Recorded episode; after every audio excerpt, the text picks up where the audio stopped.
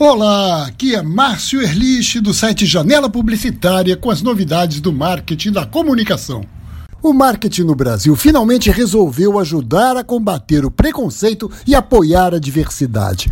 Como este domingo, 28 de junho, é o Dia do Orgulho LGBT, dezenas de empresas passaram a semana divulgando as mais criativas campanhas de apoio à comunidade de gays, lésbicas, bissexuais e travestis. Para quem não sabe, esse dia 28 de junho foi escolhido como o Dia do Orgulho porque em 1969, em Nova York, a turma LGBT finalmente resolveu reagir e enfrentar as batidas policiais que aconteciam no bar Stonewall Inn, frequentado pela comunidade. Hoje, claro, não existe mais essa perseguição policial, mas ainda falta muito para que o preconceito acabe, inclusive no Brasil, onde inacreditavelmente ainda acontecem muitos crimes por conta da homofobia. Aliás, eu vou até aproveitar, já que falei que o marketing está adotando essa bandeira, para registrar que eu acho que a comunidade LGBT precisava marketizar também a sua comunicação. Essa sigla atual com o que o movimento quer ser identificado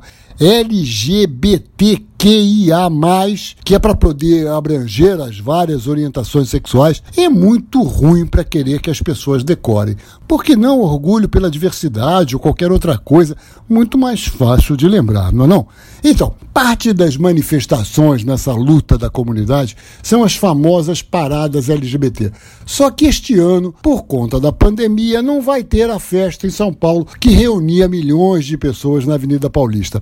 E foi aí que algumas marcas começaram a entrar. A Ambev, por exemplo, marcou presença essa semana fazendo a sua própria parada. Ela levou seis caminhões para ocupar as pistas da avenida, um de cada cor, e escreveu no teto deles a frase: Nada pode parar seu orgulho. Brincando também com as cores do arco-íris, a escola lançou uma promoção de que quem comprar um produto Skull Beats pelo aplicativo de entregas da RAP vai receber junto uma bandeira para colocar na janela e deixar a cidade mais colorida. Cores também que foram adotadas pelas sandálias havaianas. A marca lançou essa semana seu chinelo com as várias faixas coloridas e na campanha de lançamento o título Todo Amor é Bem-vindo. As ações das empresas não foram só para o público externo, não. O supermercado Extra fez uma homenagem aos seus colaboradores LGBT.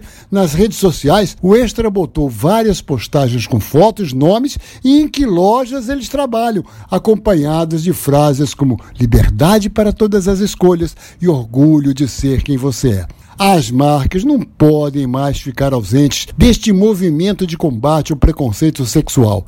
É obrigação de toda empresa acompanhar as demandas da sociedade. Tanto que o Instituto de Pesquisas Cantar Brasil, que também é dono do Ibope, divulgou uma série de dicas para quem quiser ter um posicionamento consistente e coerente com a causa.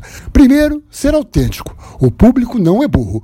O suporte tem que acontecer para fora e para dentro da empresa. Além disso, não não basta aparecer somente neste período para parecer politicamente correto. E, finalmente, ache uma forma de se conectar que se encaixe naturalmente com o território emocional da sua marca.